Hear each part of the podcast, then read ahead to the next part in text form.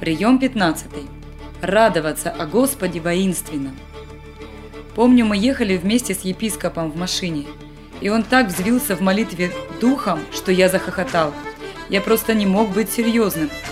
А он все молился и молился, так что мой дух защекотал до полусмерти. Мы можем так воинствовать, и это радость, которая берется из духа. У тебя нет повода для радости, когда ты смотришь на свою жизнь, на свою квартиру, на работу, настроение, состояние здоровья. В Духе Святом есть радость свыше. Идите к этой радости посреди тьмы и проклятий. Пусть она вливается в вашу жизнь. Возрадуйтесь воинственно, раскройте глаза и радуйтесь. Знайте, сто процентов это Богу нравится. Когда мы грустим, Богу грустно. Я не могу смотреть на детей, когда они депрессируют. Хороший ребенок, который радует родителей, это радостный ребенок. Сердце родителя унывает, если ребенок печалится. Небесному Отцу хорошо, когда мы счастливы, поэтому Он дал нам дух радости. Он говорит «радуйтесь о Господе». Сегодня наступил дефицит радости.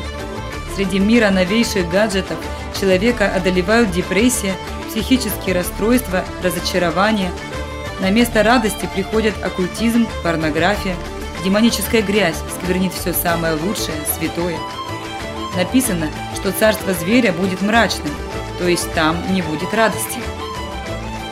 Недавно мы посетили Европу, и на улицах Литвы мы за целый день не увидели ни одной улыбки.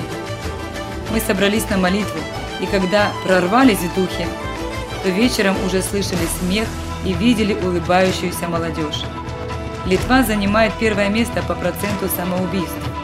В Европе литовцы уезжают на заработки в западную часть не из-за денег, они бегут от депрессии.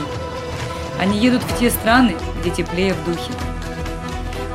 Мы сегодня должны умножить радость в наших городах. Из окон праведников будет нестись голос радости. Давайте не дадим дьяволу увидеть нас несчастными. Пусть он из наших окон слышит смех, детский и взрослый. Пусть он слышит смех, потому что Божьи люди радуются о Господе. Нам нужно взять это воинственно. Неемия пишет, радость Господня – подкрепление для нас. Мы подкрепляемся в Господе, радуясь воинственно.